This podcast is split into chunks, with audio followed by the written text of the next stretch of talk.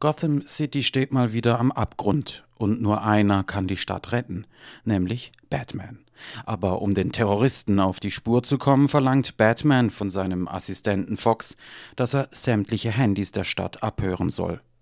Bislang hatte Fox wenig Skrupel, exklusiv für Batman Waffen zu konstruieren, aber das mit dem Abhören der Handys geht ihm erst einmal gegen den Strich. Immerhin, hier ist jemand mal nicht sofort mit der lückenlosen Überwachung von Handys einverstanden, auch wenn die Bedenken schnell wieder vom Tisch sind. In anderen Filmen gibt es aber nicht einmal diesen zaghaften Anflug von Kritik. Wenn Superagenten wie James Bond weltweit auf der Jagd nach Terroristen sind, dann geht das nur noch mit der Hilfe eines Computernerds in einer hochtechnisierten Überwachungszentrale. Das Skandalöse dabei, diese Hightech-Überwachung kommt mittlerweile als etwas ganz Selbstverständliches daher.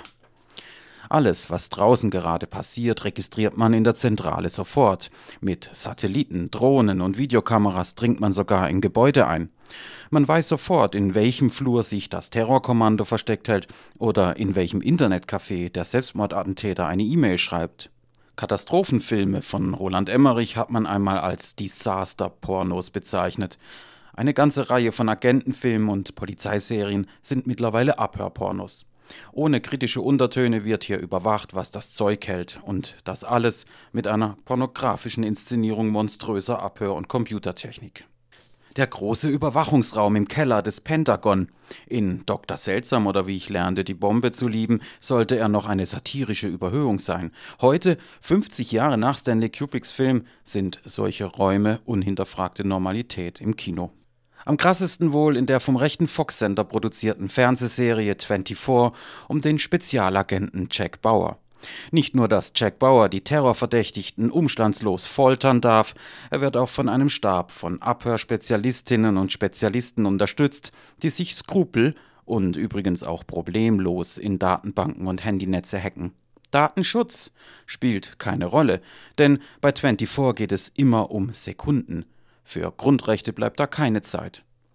Dabei gibt es selbst unter größeren Hollywood-Filmen und US-Serien eine Reihe von Beispielen, in denen Überwachung nicht bloß spektakulär inszeniert wird. Im dritten Film der Reihe um den Agenten Jason Bourne etwa, dem Bourne-Ultimatum, versucht er an der Londoner Waterloo Station seinen Verfolgern zu entkommen. Ausgerechnet an jenem Ort, wo es weltweit wahrscheinlich am meisten Überwachungskameras gibt.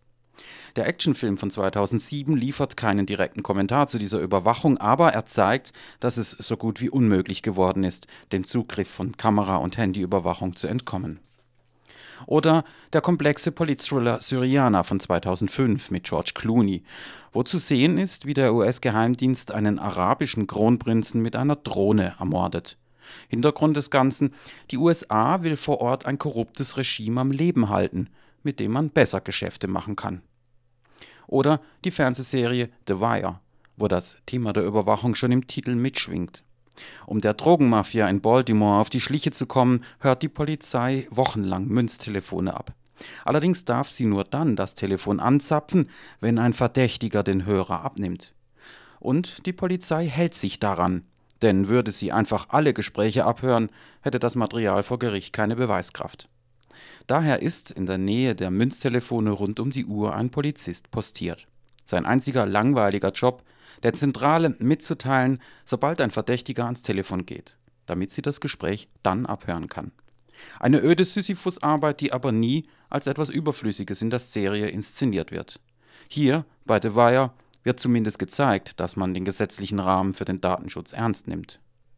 Man darf gespannt sein, ob Hollywood auf Edward Snowden reagieren wird und künftig auf die monströsen Abhörpornos der Agentenfilme verzichtet.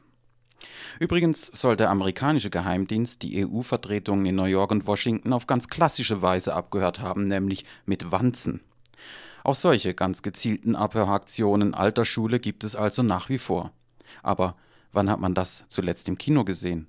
Sind Wanzen zu wenig Porno?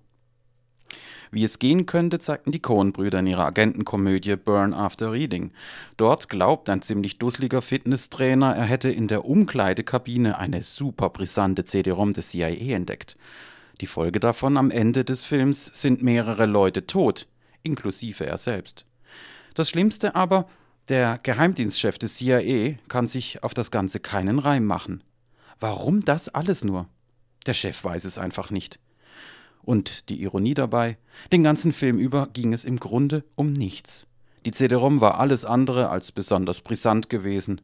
Schade eigentlich um den hübschen Fitnesstrainer. Der CIA bleibt also am Ende ratlos und baut wahrscheinlich irgendwo in der salzigen Wüste Utahs schon die nächstgrößere Überwachungszentrale.